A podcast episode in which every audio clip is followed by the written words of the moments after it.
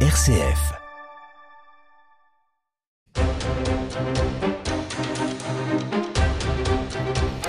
Bonsoir à tous, bienvenue dans votre émission angevine d'opinion et de débat. Pas une semaine ne se passe sans qu'un meurtre n'ait lieu dans une ville de France. Et je ne parle pas hein, de ce récent drame atroce d'Annecy. Les règlements de compte sur fond de drogue se font de plus en plus réguliers. À Nantes, submergée par ces situations, la maire réclame un plan d'envergure au niveau national et européen. À Grenoble, six blessés dans une fusillade sur fond de trafic de drogue il y a quelques jours. À Marseille, avant-hier, un 23e mort pardon, lié au trafic de drogue. À Villeurbanne, près de Lyon, il y a jours, un mort lié au trafic de drogue, etc. etc. Et je n'oublie pas la terreur qu'inspirent les points de deal comme à Nîmes où la médiathèque a dû être fermée parce que le personnel était fouillé, contrôlé pour pouvoir aller travailler, mais pas par la police, hein, par les dealers. Alors comment mettre un coup d'arrêt à ce phénomène? On va en débattre. Et puis, réforme des, retraites, vont-ils lâcher l'affaire? Députés comme syndicats se battent, mais viennent chacun respectivement d'essuyer une défaite. Pour les uns, le rejet de l'article 1 de la loi proposée par le groupe Lyot par la présidente de l'Assemblée nationale. Et pour les autres, une mobilisation dans la rue considérablement affaiblie.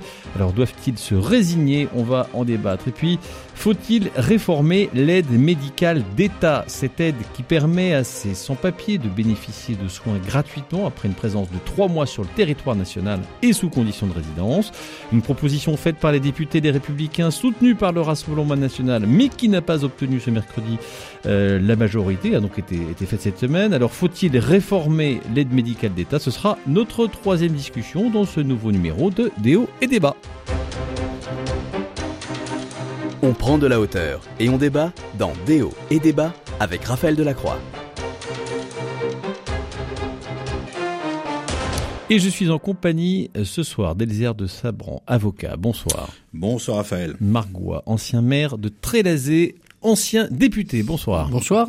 Et euh, Roch Brancourt, arrivé sur le fil, vice-président du Conseil régional en charge des transports, adjoint euh, au maire d'Angers et sous l'étiquette Les Républicains. Alors, euh, je le disais en introduction, règlement de compte, point de deal, bande rivale. La drogue fait des dégâts chez les consommateurs, bien sûr, les dealers, évidemment, mais aussi tous ceux qui vivent bien malgré eux près d'eux. Ce qui frappe, hein, c'est la montée en puissance de ces derniers mois. Assassinat, fermeture euh, de la médiathèque à mais je ne l'ai pas évoqué tout à l'heure, deux écoles à Valence. Il y aurait entre 3000 et 4000 points de deal en France. Et donc, euh, ben, ce qui frappe, c'est ce sentiment d'impunité. Ces meurtriers de, de 20 ans parfois, hein, qui postent leurs crimes sur les réseaux sociaux pour montrer que leur mission a bien été accomplie, euh, semblent n'être poursuivis par personne. Euh, Margois, que se passe-t-il? On est dépassé par la situation? C'est pas d'aujourd'hui, hein. C'est pas d'aujourd'hui. C'est vrai, mais là, on sent que ça, ça monte en puissance. Peut-être un peu plus violent. Euh, il paraît, mais on vient de démentir euh, qu'il y a plus d'armes euh, en France qui seraient, qui viendraient euh, effectivement du Kosovo et que ça, ça expliquerait effectivement le danger. Mais bon, il paraît que c'est démenti. Mais le trafic de drogue, ça fait très longtemps, c'est très difficile parce que à remonter parce que si on effectivement on s'attaque aux, aux, dealers ou aux consommateurs, euh, ça met pas très longtemps d'ailleurs à se reconstituer et il faut effectivement remonter la chaîne. Et ça demande un travail énorme. Et quand cette chaîne est remontée, souvent assez loin, malheureusement, euh, eh ben déjà, il y a déjà quelque chose qui part. Alors vous savez, moi j'ai entendu dans mes quartiers des réflexions hein, en disant, bah vous comprenez, entre aller travailler pour euh, le SMIC et puisque je gagne euh, dans le mois, il n'y a pas, il y a pas photo. Et donc euh, très là, là, il y a un véritable, il y a un véritable danger, mais ils se rendent pas compte. En plus de ça, là, ça a l'air d'être un petit peu calmé, mais il y avait euh, ce, ce, gaz euh, hilarant qui laissait assez rapidement des traces au cerveau et, et, donc il y a des, des, des, des, gens qui ont perdu effectivement la raison. Donc il est vrai, mais la France est une plaque tournante, hein, on le sait. Oui, enfin, non mais d'accord. Moi, je sais que c'est compliqué. Euh, si c'était pas compliqué, si c'était pas compliqué, on aurait traité le problème depuis longtemps. Le fait est que, au bout d'un moment, est-ce qu'on ne peut rien faire? Parce que quand vous avez du trafic de drogue qui existe depuis toujours et quand vous pouvez plus aller travailler, quand vous pouvez plus aller à l'école, quand vous êtes euh, menacé, quand vous voyez des, des, des jeunes se faire tuer tous les jours avec des armes lourdes, au bout d'un moment, on se dit, euh, on, habite où, quoi Les airs de Sabran, il y, a, il y a un côté un peu inéluctable, c'est comme ça, on fait ce qu'on peut. Alors, c'est une, une forme de je considère que moi c'est une forme de lâcheté parce qu'on a laissé s'installer euh, cette, cette économie parallèle qu'on a fini par intégrer, euh, qu'on intègre en réalité dans le calcul du PIB. C'est-à-dire, c'est-à-dire, il faut quand même, il faut quand même dire ce qui est sous la pression communautaire comme d'habitude. Alors, on n'est pas, on a, on a, on connaît l'avenir. L'avenir, ça s'appelle les Pays-Bas. Aujourd'hui, vous avez les réseaux de trafic de drogue internationaux qui menacent ouvertement le Premier ministre là-bas. Il se gêne plus. C'est-à-dire où il menaçait d'enlèvement euh, l'héritière de la couronne. Enfin bon peu, importe, c'est absolument. Il y a une espèce de lâcheté parce qu'en fait, le trafic de drogue, euh, ça ne sert aujourd'hui qu'à acheter la paix sociale dans des quartiers qui sont globalement déshérités. Donc, ça crée une économie parallèle qui peut parfois être euh, qu'on les, on, laisse faire parce qu'on on, a laissé, on a laissé faire. Ça, ça met une certaine. Oui, bien sûr, ça permet de créer. Bah, ça crée du chiffre d'affaires et ça crée des revenus. Et euh, c'est des revenus sur lesquels il y a du ruissellement. Alors, par exemple, là, il faut il faut le savoir parce que c'est très organisé, très pyramidal. Ça donne du boulot ah bah aux, sans-emploi. Mais bien sûr. D'accord. Donc c'est une façon, on laisse faire. Ah ben, enfin, c'est pas moi qui laisserait faire. D'ailleurs, n'étant pas consommateur. Vous dites, euh, aujourd'hui, il y a une complicité, une lâcheté des pouvoirs publics. Oui, il y a une lâcheté des pouvoirs publics, ça c'est certain. On a acheté la paix sociale dans les banlieues, effectivement, en grande partie.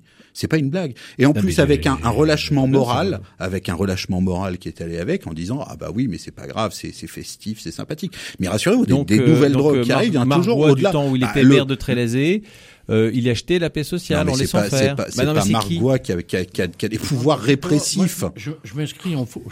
J'entends ça. J'ai entendu ça euh, quand j'étais effectivement euh, dans d'autres lieux et notamment à Ville et banlieue.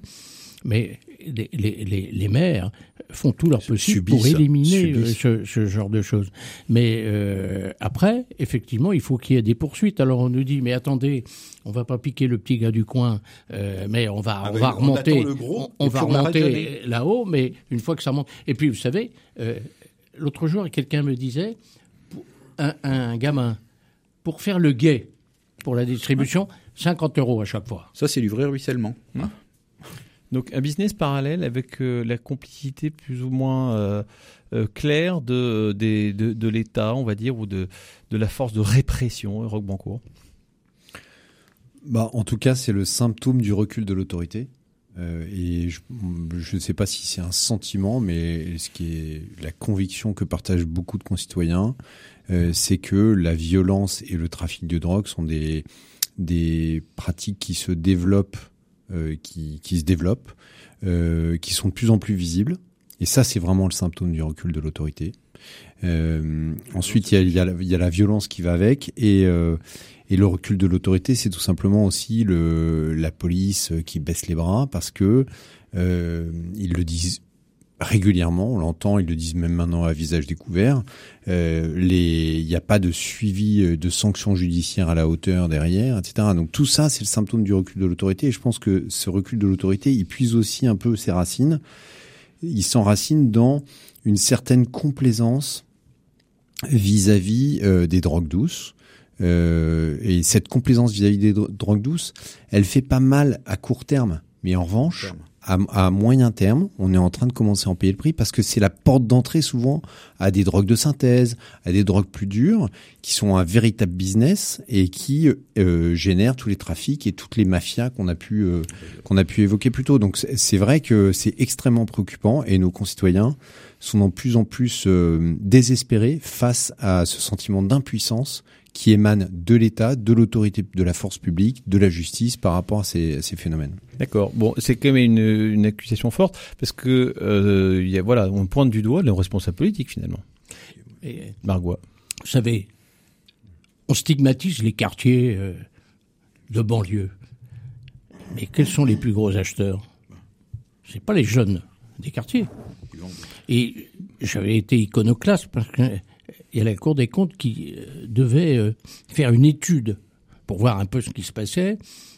J'avais dit à mon interlocuteur qui m'interrogeait, je lui avais dit, vous savez, euh, effectivement, ça passe par les banlieues, mais s'il n'y avait que les gens des banlieues qui achetaient, je pense que ce serait pas aussi florissant. Mmh. Il, y a, des beaux quartiers, effectivement, comme le disait Roch, il y a une banalisation de, de, des choses.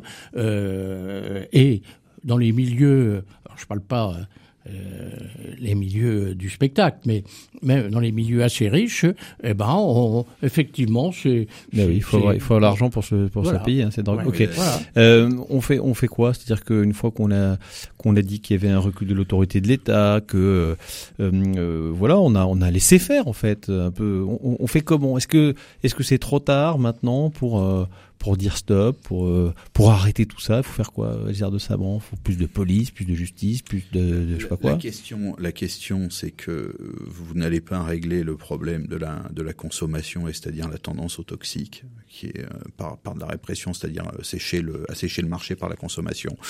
Euh, Est-ce que structurellement le cannabis fait beaucoup plus mal que l'alcool? Ben suis pas, je suis pas médecin de santé publique et c'est pas la, c'est pas la question. Non, mais l'idée, on en est, on est arrivé aujourd'hui, aujourd'hui, oui, mais, mais tout est une porte ouverte à une drogue plus dure. Vous, vous devenez, vous pouvez devenir alcoolique assez rapidement et ça, ça, ouvre la porte à tout ce que vous voulez. Le, le problème, c'est, c'est pourquoi est-ce que l'addiction, en général, est devenue, euh, est devenue, je suis un mauvais exemple. Moi, il y a un peu une addiction à la nourriture, mais enfin, c'est pas un psychotrope et ça, ça porte pas atteinte et c'est pas dangereux socialement.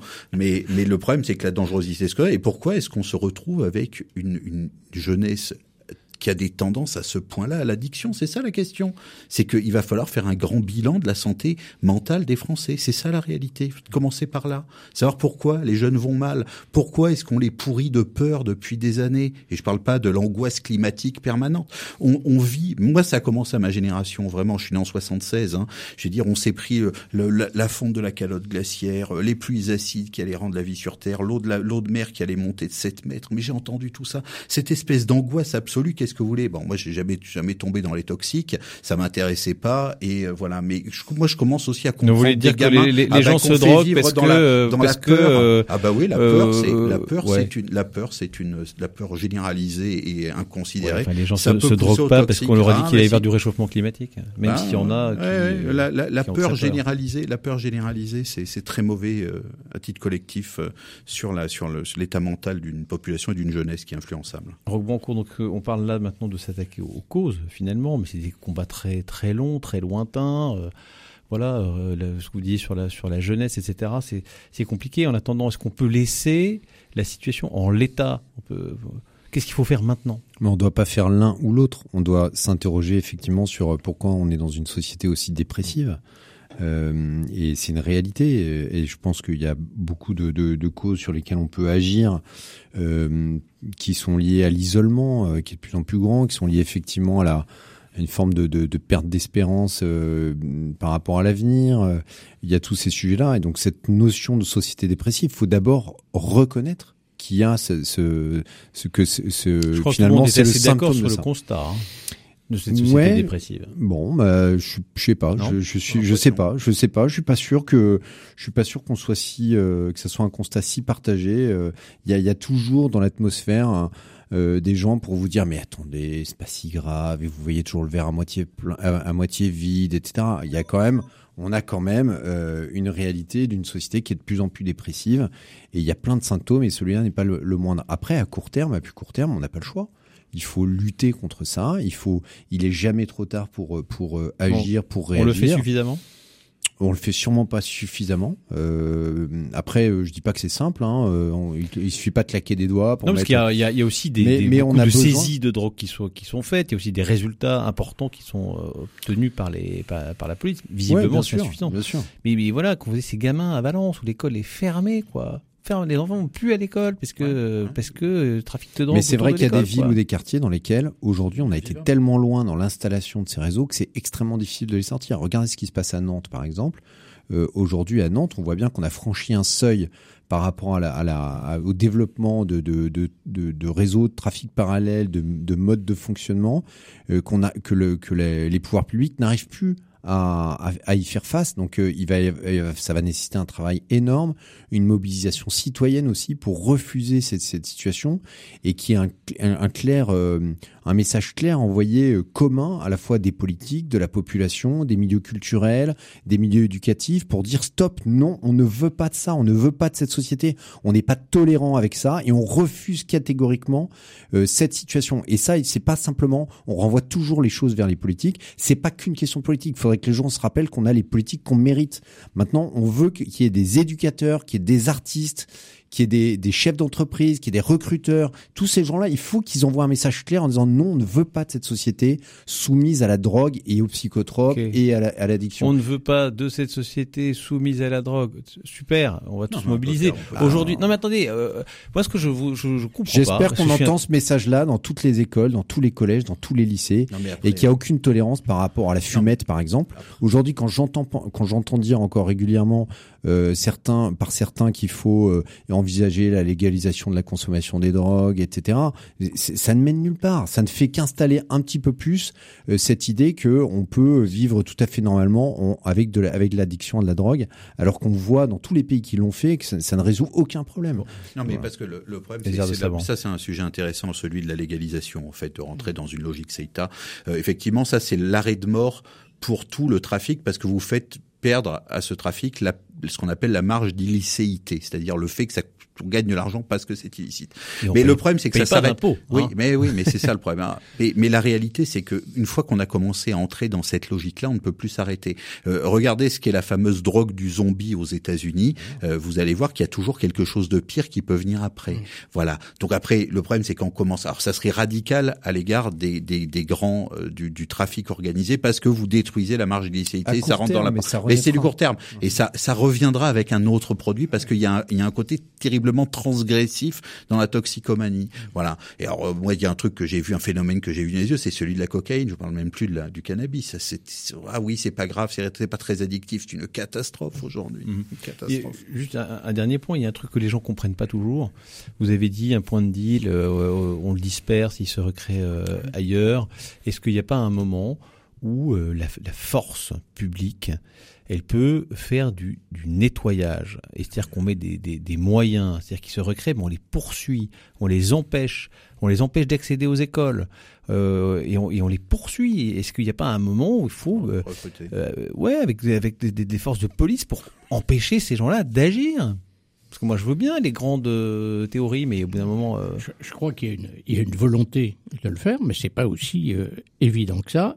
Et puis, il faut le dire, il y a la crainte de choses qui pourraient se passer, parce qu'il y, a du- y a du chantage aussi par rapport à tout ça, et donc il y a la crainte. Alors, On qui voit fait la bien, loi? C'est eux qui là, font la loi? C'est eux qui font la loi? de Ah ben, il faut pas céder au chantage, c'est tout à fait tout à fait évident, mais il y a une crainte euh, de, de dire oh là là, euh, si on met le le pied dans la fourmilière, qu'est-ce que ça qu'est-ce que ça va donner, je pense. Et puis ces gens-là, ils sont puissants.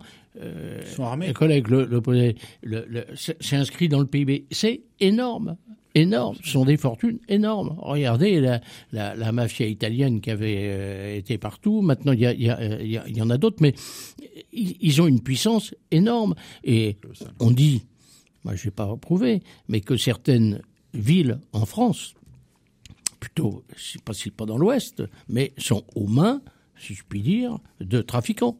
Parce qu'ils les tiennent sur le plan financier. Ils le vous tiennent pensez, vous à quelle ville en particulier euh, on m'a cité des. ouais, J'ai Ah bah, des noms de villes. hein. Dites-nous alors, ça peut être intéressant si votre information est fiable. Non, non, mais euh, il y, Ouais. en a une particulièrement. Sans Ouais, doute. vous êtes C'est pas- surveillé C'est pas une petite ville d'ailleurs. Vous êtes hein. surveillé vous aussi si vous parlez. Donc, euh, c'est ça non, non, c'est- j'ai- Bon, allez, quand, quand j'ai pas de preuves, vous, me le direz hors antenne. Hein allez, je vous propose que euh, on s'attarde sur cette question euh, de, des retraites. Laurent Berger, lui, il a dit euh, la rue c'est terminé pour la CFDT.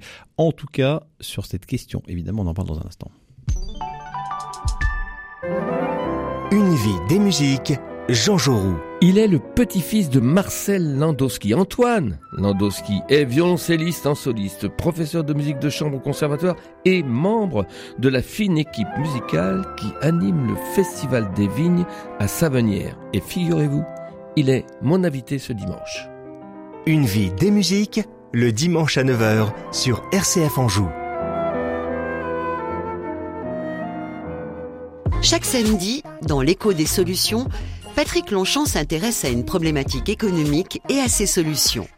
Découvrez des entrepreneurs qui savent faire rimer croissance et bienveillance et vous feront aborder l'économie sous un angle nouveau. L'écho des solutions, c'est ce samedi à midi et 23h.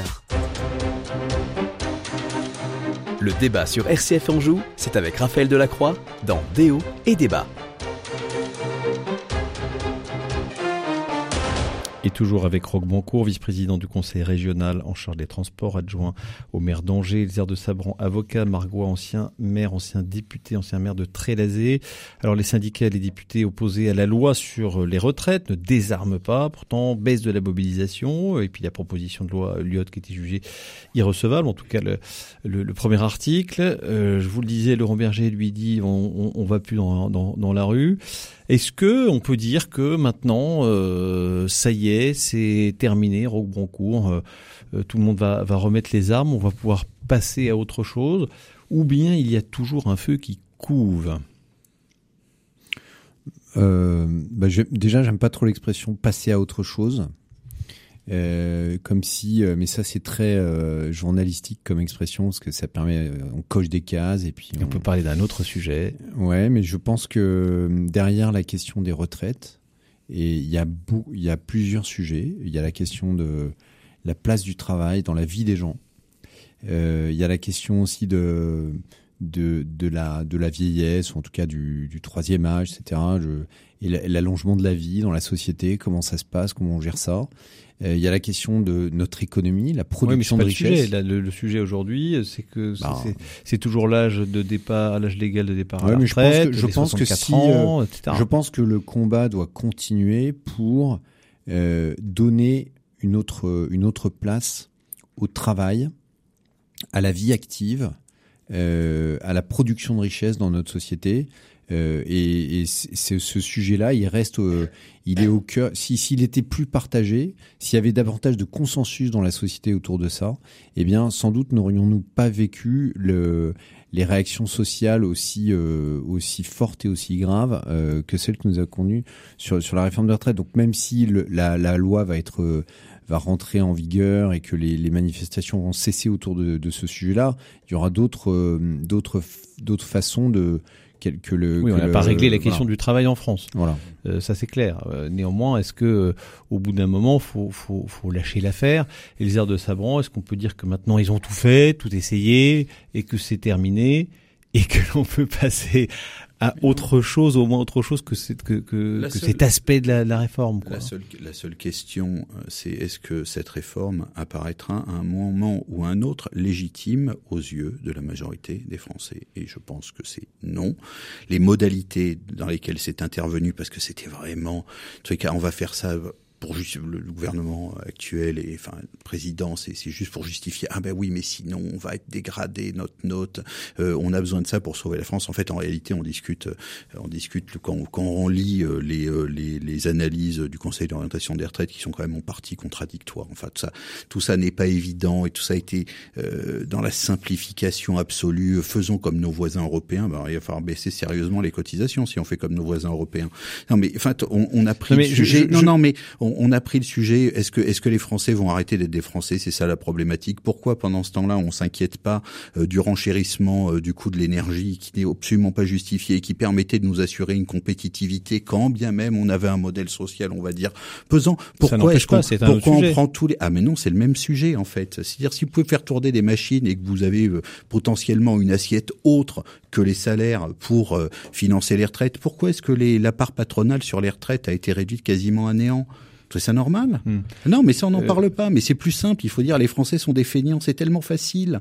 Alors qu'ils ont un taux horaire, une productivité qui est assez impressionnante. Moi, je préférerais travailler un peu moins, avoir une électricité ma moins question, chère qui permet d'avoir des usines. Mais on en de a plus. Ma question n'est pas savoir si la si cette euh, si cette loi est légitime ou pas, on en a parlé pendant Oui, des mois. Ma question c'est est-ce qu'il n'y a pas un moment quand une loi Ah, mais ça va est votée et promulguée, mais- mais- euh, on peut être contre? Est-ce qu'il n'y a pas au bout d'un moment euh, il va on- se on- passer un truc, c'est que vous va, allez, vous allez pas pouvoir, avant de remplir les critères posés par la loi, vous allez pas pouvoir aller euh, vous inscrire à votre caisse de retraite et toucher votre retraite. Donc, d'une certaine manière, les gens vont s'en apercevoir. Bon, il y a un, un élément qu'on n'a pas pris en compte qui est celui de l'inflation, qui est le grand retour. Je, je pense que la vie va devenir très, très, très, très, très compliquée pour les euh, pour les retraités euh, actuels. Alors après, euh, c'est bien, c'est mal. Après, euh, malheureusement, la loi on l'a subie. Est-ce que ça a été adopté dans des conditions acceptables? Moi, d'un pur point de vue juridique et constitutionnel, je trouve que c'est c'est absolument, enfin scandaleux. Bon, mais c'est très bien parce que, mais une fois de plus, ça n'est que l'insulte permanente à l'égard des Français. Ce sont des feignants, ils veulent pas travailler.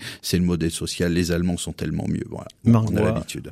Margot, est-ce que, est-ce que on, on se dira que tiens, Macron a tenu alors que l'opposition était très très forte et de tous bords, mais il a tenu et on retiendra qu'il a réussi à tenir, ou bien vous pensez qu'il va en payer le prix politique jusqu'à la fin de son mandat? Alors effectivement, hein, il, a, il a tenu, mais dans quelles conditions? Et moi, je, où je n'ai pas compris euh, par rapport aux retraites, c'est qu'il n'y ait pas eu une discussion avant, permettant effectivement de regarder tous les paramètres. On parle des cotisations sociales patronales, je pense que ça aurait été de nature effectivement à, à, détendre l'atmosphère. Et alors effectivement, la loi, elle est votée. Euh, euh, la, l'amendement euh, Lyotte n'était pas recevable, et ça je le savais qu'il n'était pas recevable, et de, de Courson le savait aussi, parce que c'est un spécialiste. maintenant on parle d'une motion de censure hein, euh, qui, serait, qui serait déposée. Mais Donc, la, loi, la loi est votée. Ceci étant, moi je rejoins euh, ça s'inscrit dans, un, dans, quelque chose de beaucoup plus global, euh, de mal-être, on en parlait tout à l'heure sur un autre sujet, et effectivement il faut redéfinir. Et puis, écoutez, il y a des signes effectivement, inflation, euh, euh, énergie euh, à des prix. Vous avez vu les résultats d'un certain nombre de sociétés. C'est à la limite du scandale. Et là, il y avait un signe à donner. One shot, ça a été fait, mais il y aurait eu un prélèvement qui aurait euh, permis, si je puis dire, de passer le cap, et ça n'aurait pas été euh, euh, anormal que ce prélèvement soit fait sur un certain nombre de sociétés, je pense que ça aurait été de nature à se dire, tiens, bon, on s'occupe de nous et on, on redistribue. Mais aujourd'hui, on a, on a l'impression que c'est les, les, certains qui sont obligés de, de, subir et puis les autres qui en profitent. Mmh. Alors, Ceci étant, je ne veux pas faire de la provocation, mais je regardais cet après-midi sur Internet. Vous savez quel va être le salaire de Benzema, euh, le footballeur? 48 000 euros de l'heure. 48 000 mmh. euros de l'heure. Mais oui, oui, Et là, personne ne se que tout le monde trouve ça normal. Et là aussi, bah, tout le monde aime bien regarder mettre des buts. quand même, euh... à trouver que le monde est quand même pas très bien fait. Bon, euh, les Républicains ont majoritairement soutenu cette, euh, cette réforme. Vous dites Macron était courageux d'avoir tenu, ou bien euh, est-ce que là il s'est mis à dos euh, une grande partie des, des Français qui vont lui compliquer euh, sa suite politique, sachant que euh, ce qui lui donne un peu les coups des franches, c'est qu'il ne sera pas candidat à l'issue de ce mandat et qu'il se dit que euh, du coup, euh, il a de il a l'air d'en douter, mais enfin, ah jusqu'à présent, le, le c'est un, un quinquennat renouvelable une fois et normalement on peut pas se représenter. Hein, donc c'est sûr qu'on n'a pas changé la constitution, c'est comme ça que ça va se passer. Reboncourt, une réponse là-dessus. Non mais je pense que d'abord le président de la République, il est fragile dans sa légitimité, dans son autorité pour plein de raisons et c'est une des causes importantes pour lesquelles euh, il a été compliqué de, de, mener cette réforme. Ensuite, moi, je regrette qu'il n'y ait pas eu davantage de négociations avec les, les organisations syndicales et le pour, essayer de trouver une voie qui permette de peut-être y a-t-il eu une approche un peu jupitérienne euh, qui s'est fracassée euh, sur le mur de la négociation avec du coup un passage en force après sur le fond sur le fond, enfin moi je, je partage pas du tout ce qui a pu être dit ici euh, sur le fait qu'on pouvait euh, passer le cap, c'est le modèle français, etc. C'est le modèle français depuis quand? C'est le modèle français depuis François Mitterrand, c'est tout. Mais la France, elle, elle, elle, a, elle a pas vécu assez, sur ce niveau de vie-là comme ça depuis, de, depuis euh, des, des, siècles et des siècles. Faut, il faut, je crois, enfin, je, je pense que il faut voir la réalité en face. On a besoin, on est en train de devenir une puissance moyenne euh, sur plein de plans parce qu'on ne produit pas assez de richesses. C'est pas une question d'être fainéant ou pas fainéant, c'est juste une réalité euh, presque mathématique. Donc après, on s'y prend comme on veut, on prélève les cotisations et l'impôt où on veut, mais de toute manière, si on reste dans la situation, si on reste dans la situation actuelle, et c'est pas vrai que que sur la retraite, c'est vrai aussi sur le temps de travail, sur c'est vrai sur la, la production de richesse est insuffisante dans notre pays pour qu'on puisse prétendre à maintenir le rang qui est le nôtre, pour qu'on puisse prétendre à maintenir la, la qualité de vie qui est, celle de, nos anciens, de nos familles, euh, etc. Et, pour qu'on garde de l'espérance. Moi, je, pense vraiment que quand on voit tous les défis qui sont les nôtres sur le plan international, avec les enjeux en matière de défense, de, de, de présence sur, sur la scène internationale, sur la scène intérieure, le défi énorme qu'il y a devant nous sur le vieillissement, le, le comment on va faire en sorte pour bien s'occuper de nos aînés euh, et de nos anciens demain avec la multiplication du nombre des, plus de 70-80 ans je, veux dire, en réalité, la question de est-ce que je travaille un an, deux ans, trois ans de plus, mais c'est l'épaisseur du trait. Après, évidemment, pour qu'on puisse relever tous ces défis-là, il faut qu'on soit dans une société où il y ait quand même un minimum de socle de confiance entre les élites et la population, et c'est pas le cas. C'est pas le cas. Quand on voit le taux d'abstention aux élections, quand on voit la manière dont le président a été élu et du coup la majorité toute très relative qu'il a. Euh, voilà, le problème, il est là. Donc, c'est pas de savoir si Macron a eu du courage ou pas. Je pense que on a un, une société à reconstruire. Mmh. Hésière de Sabran, euh, un an, deux ans, trois ans, c'est l'épaisseur du trait?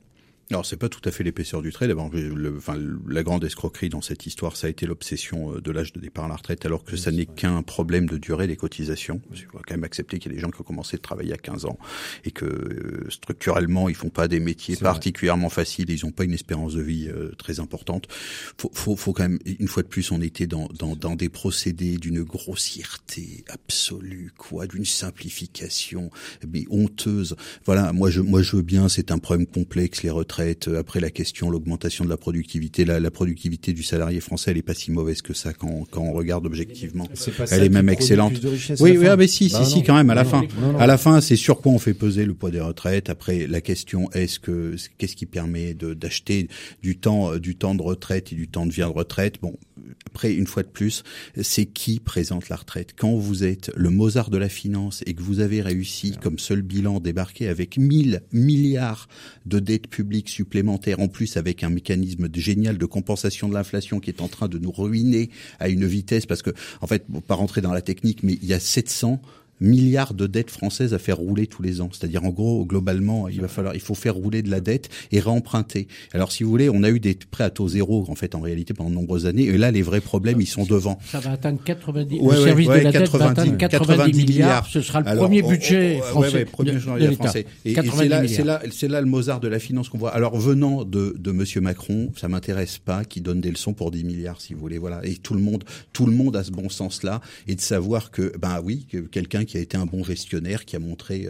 son qui était capable. Mais bon, 1000 milliards, c'est plus possible. Il faut arrêter. C'est que l'imposture est arrivée à son niveau le plus, absolu.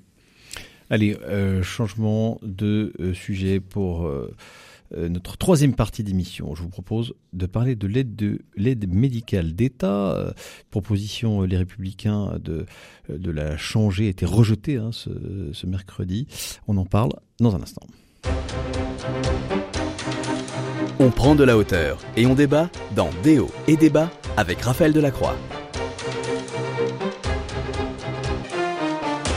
Toujours, et toujours avec euh, Margois, ancien maire de Trélazé, ancien député Zer de Sabran, avocat, Roque Brancourt, vice-président, les Républicains du Conseil régional adjoint au maire d'Angers.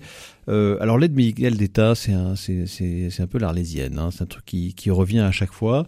Il euh, y a ceux qui trouvent ça scandaleux, que euh, y ait trop de gens qui profitent du système, et d'autres qui disent mais non, c'est la dignité de la France de pouvoir permettre à des gens de se soigner tant qu'ils sont sur le territoire français. Alors c'était une proposition hein, du groupe Les Républicains à l'Assemblée qui a été soutenue par le Rassemblement national, qui n'a pas euh, obtenu assez de assez de voix. Mais enfin, l'idée c'était euh, donc l'AME, hein, pour le rappeler, ce sont ces frais de santé remboursés à 100% pour euh, les immigrés sans papier qui résident depuis plus de, de 3 mois sur le territoire français. Ça coûte 1,2 milliard d'euros sur 183 euh, milliards euh, sur le, budget euh, global de la, de la santé. Alors, est-ce que bah, il faut changer cette aide médicale d'État jugée par certains trop généreuse? Margois c'est pas une pompe aspirante. Hein. C'est vraiment, c'est pas, pas ça qui. Les gens ne viennent pas si pour ça. Dire, euh, vous savez, les gens qui viennent nous rejoindre euh, c'est parce qu'ils ont des problèmes. D'ailleurs, il y en a une partie qui reste euh, euh, malheureusement noyée, et c'est pas ça. Et puis, effectivement, il y a un problème de santé publique. Il faut faire attention. Souvent, ces, ces personnes viennent de, de, pays où il y a eu des difficultés graves. Ils ont eux-mêmes des difficultés graves, et je pense que l'aide publique est une bonne chose. Un milliard sur 183 euh, c'est peanuts. Et euh, je pense qu'il faut continuer. C'est humanitaire déjà. Euh, hein, on, a, on a affaire à des hommes et, des femmes et des enfants beaucoup. Et puis après, il y a un problème de santé publique parce que.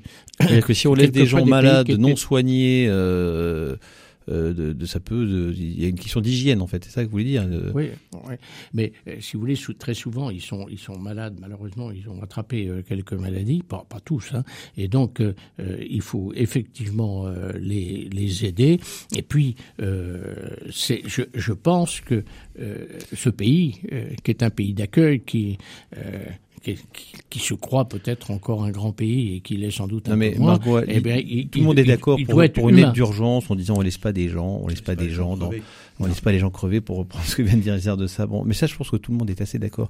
Euh, là où les, les, les gens se posent des questions, c'est de se dire tout le monde, quel qu'il soit, euh, parce qu'il y a juste trois mois d'ancienneté sur le territoire, il a 100% des frais de santé qui sont remboursés, alors qu'on n'a pas arrêté de dire pendant ces deux premières parties d'émission que euh, les Français ils galèrent, ils sont dans des situations difficiles, etc. Et là, les gens disent c'est quand même un peu un peu compliqué. Et puis pour que, que vous avez certains d'entre eux, euh, et je peux je peux vous dire que ce qui est arrivé à, à Annecy va certainement avoir des collusions avec euh, avec ces, sujets-là en disant mais regardez on fait venir des gens sur les territoires et en plus euh, ils créent de l'insécurité et en plus on les on les loge on les nourrit on les soigne Elzire de savoir. Oui, mais juste. Oui, pardon, euh, terminé. Le, problème, c'est que ces gens-là n'ont pas de revenus parce que en Angleterre, c'est pas du tout comme ça. Quand les immigrés arrivent, ils peuvent travailler chez nous. On leur interdit de, de travailler tant qu'il n'y a pas de régularisation officielle. Alors on dit, c'est comme ça, on va pouvoir les renvoyer. Mais il n'empêche qu'ils n'ont pas de revenus du ah, tout. Comment voulez-vous après qu'ils se soignent? Oui, mais l'Angleterre veut aussi assécher les flux. Donc je, je veux dire, on tourne autour du pot là. Euh, que soit euh, dans les pays dans lesquels c'est plus facile de travailler, ils veulent aussi diminuer les flux. Dans les pays dans lesquels c'est plus difficile de travailler et où les aides sont confortables, on veut diminuer les flux. Je vous rappelle quand même que 70 ou 80% des Français, à chaque sondage, disent la même chose. Il y a trop d'immigration, il y a trop d'immigration. Les gens ne disent pas il faut pas d'immigration. Les gens ne disent pas on est raciste, on n'aime pas les immigrés. C'est pas ça qu'ils disent. Ils disent il y a trop d'immigration.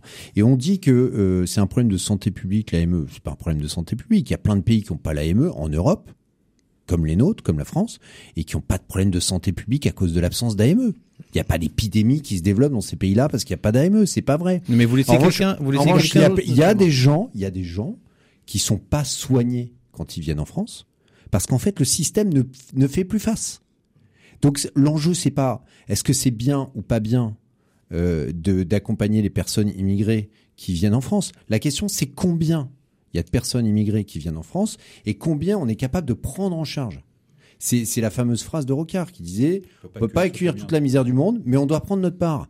Et franchement, si on se regarde dans le blanc des yeux et qu'on regarde la réalité, et, Dieu sait euh, euh que à Trélazé, vous le savez, je pense qu'on prend notre part en France. On prend notre part. Mais à un moment, si on cherche à réguler les flux pour bien accueillir, parce que l'humanité, c'est aussi tenir les promesses. Alors là, je suis pas sûr qu'en France on tienne nos On parle pas de, de, de savoir si, euh, on a déjà eu plein de fois ce débat ici, savoir s'il faut euh, moins d'immigration. La question c'est est-ce qu'il faut, euh, non mais peut-être, mais la question c'est est-ce qu'il faut qu'une fois qu'ils sont sur le territoire leur permettre euh, de, de bénéficier 100% de, de, des soins? Ou bien vous vous dites, bah s'il y avait moins d'immigrés, la question se poserait pas. Mais en fait, le aujourd'hui, ça participe. Bien sûr que chaque mesure prise isolément n'est pas une pompe aspirante mais c'est un ensemble de mesures qui euh, font que aujourd'hui, on, est, euh, on, encourage de manière déraisonnable l'immigration. Est-ce que pour autant les gens ne cherchent pas à quitter leur pays pour, pour venir? Bien sûr que si. Mais est-ce qu'on doit envoyer un message pour dire attention, euh, la France c'est pas les Dorado ou l'Europe c'est pas les Dorado qu'on sait.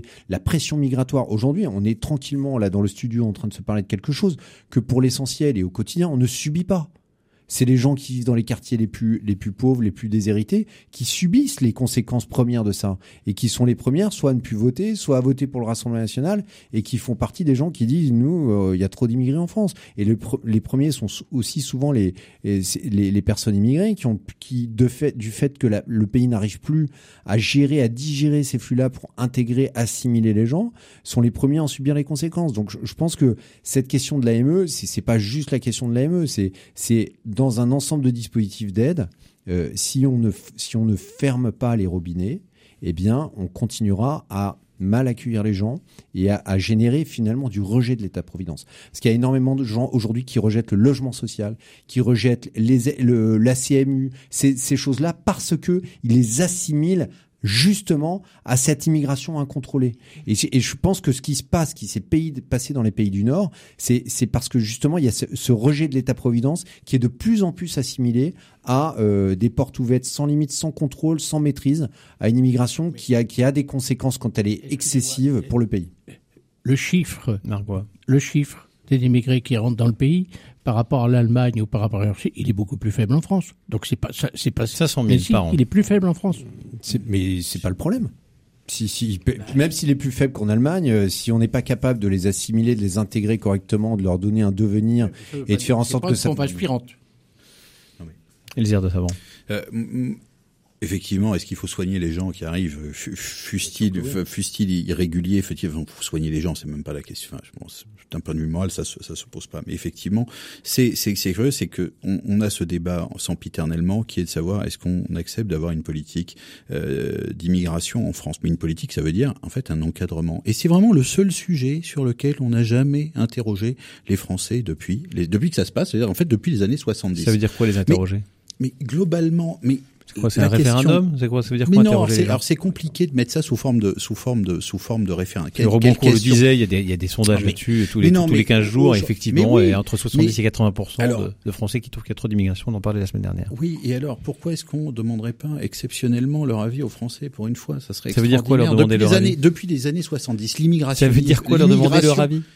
Mais au bout d'un moment, c'est déjà de leur expliquer, et ce qu'a fait Emmanuel Macron dans un moment de vérité dont il est peu euh, coutumier, en expliquant que, en fait, il n'y aurait jamais de référendum. Alors, je ne sais pas dans quelle mesure on pourrait rédiger une loi référendaire là-dessus. Ça, c'est une vraie question euh, technique, mais il y a des, il y a des juristes qui sont meilleurs que moi pour rédiger ça.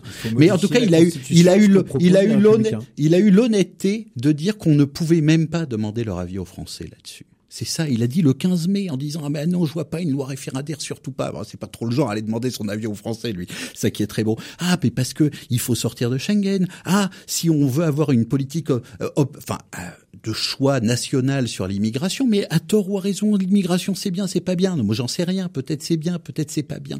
Mais on a bien vu la, gamelle de Mélanie qui annonçait ah ça allait être la fin de l'immigration en, Italie, c'est extraordinaire. Quand tant que vous n'avez pas une réflexion, c'est dire quels sont les engagements qu'on a consentis dans le cadre euh, européen, fait dire euh, Union européenne et euh, Convention européenne de sauvegarde des droits de l'homme, bah vous pouvez rien faire. Mélanie, tout ce qu'elle est réduite à faire, c'est aller envoyer des immigrés dans les communes qui n'ont pas voté pour elle pour les punir voyez le niveau on en tombe.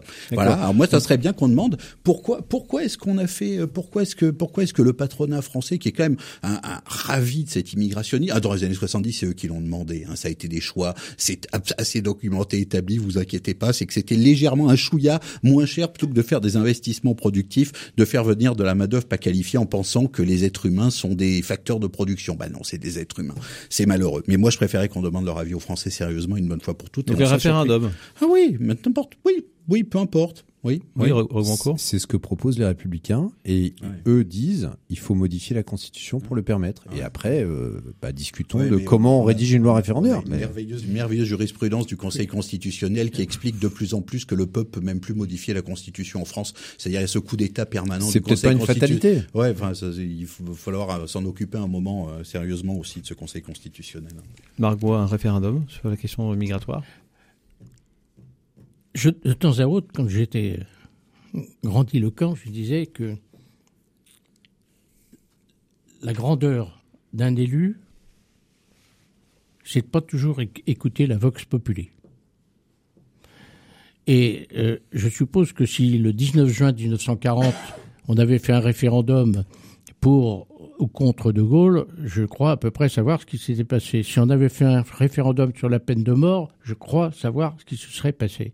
Et à un moment, et alors il faut de la concertation, il faut écouter, il faut et puis faut pas faire pas faire n'importe quoi. Mais à un moment, la grandeur du politique, c'est de faire un choix. Et ce choix, eh, eh ben, il doit, il doit l'assumer. C'est pas ce que vous dites sur les retraites Le tout à l'heure, hein. référendum sur ce genre de choses, ce serait ouvrir la boîte à Pandore. Et on n'a pas besoin de ça dans le contexte. on- en parlait tout à l'heure. La situation et les gens sont tendus. la situation est dégradée. On voit bien euh, pour un oui ou pour un non, euh, euh, les gens se, tirent dessus. Je pense que il y a un véritable problème. Il faut effectivement le regarder. Il ne s'agit pas de faire n'importe quoi. Mais le premier problème, c'est le problème administratif. Des gens demandent le droit d'asile. Euh, ça demande un an ou un an et demi. Entre-temps, euh, qu'est-ce qui s'est passé? Les enfants étaient scolarisés et, ils ont- et à ce moment-là, on dit ben, c'est plus possible. Or, s'il y avait une rapidité dans la décision, euh, notamment sur le droit d'asile, et là, je pense qu'on résoudrait peut-être, on résolverait une partie des problèmes. C'est pas la totalité hein, des choses, mais enfin, on est une terre d'accueil. Et puis, on a un passé, hein, on a un passé colonial. Euh, c'est aussi ça qui revient au moment. Mais Oui, il faut il Alors on dit, on dit la boîte doit- de Pandore et non pas la boîte à Pandore. hein. On dit euh, voilà. Oui. On dit le vélo de marque, pas le vélo à marque. Voilà. on C'est Merci d'avoir, merci rectifié. J'aurais pas, la dictée, j'aurais pas été bon. Non, mais on doit rester une terre d'accueil. Et l'enjeu, c'est vraiment, est-ce qu'on veut rester une terre d'accueil ou est-ce que on veut laisser se développer dans la population et dans l'opinion euh, des sentiments beaucoup plus radicaux parce que on, on donne et objectivement, c'est comme ça que les Français le voient. Vous craignez le sentiment qu'il n'y a aucune maîtrise de cette question migratoire et même aucune volonté des élites de maîtriser la question migratoire.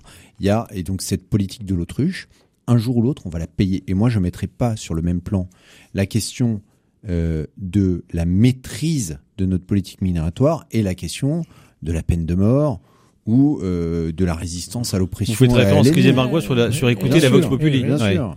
Oui, ça mais ça, n'a rien à Il voir. Ça n'a rien à voir. La Vox Populi, voilà. Hmm. C'est longtemps qu'on l'a écouté. Elisère Elisère de Saban.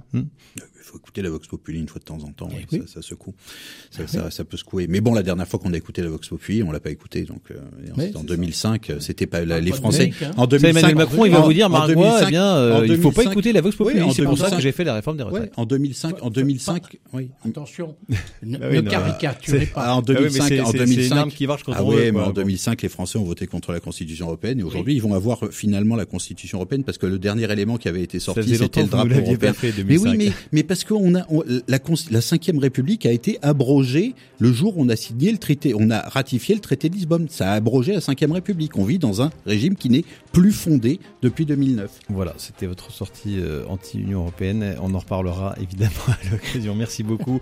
Elzer de Saban, Margois, Roquebrancourt d'avoir participé à ce débat. On se retrouve avec grand plaisir dès la semaine prochaine.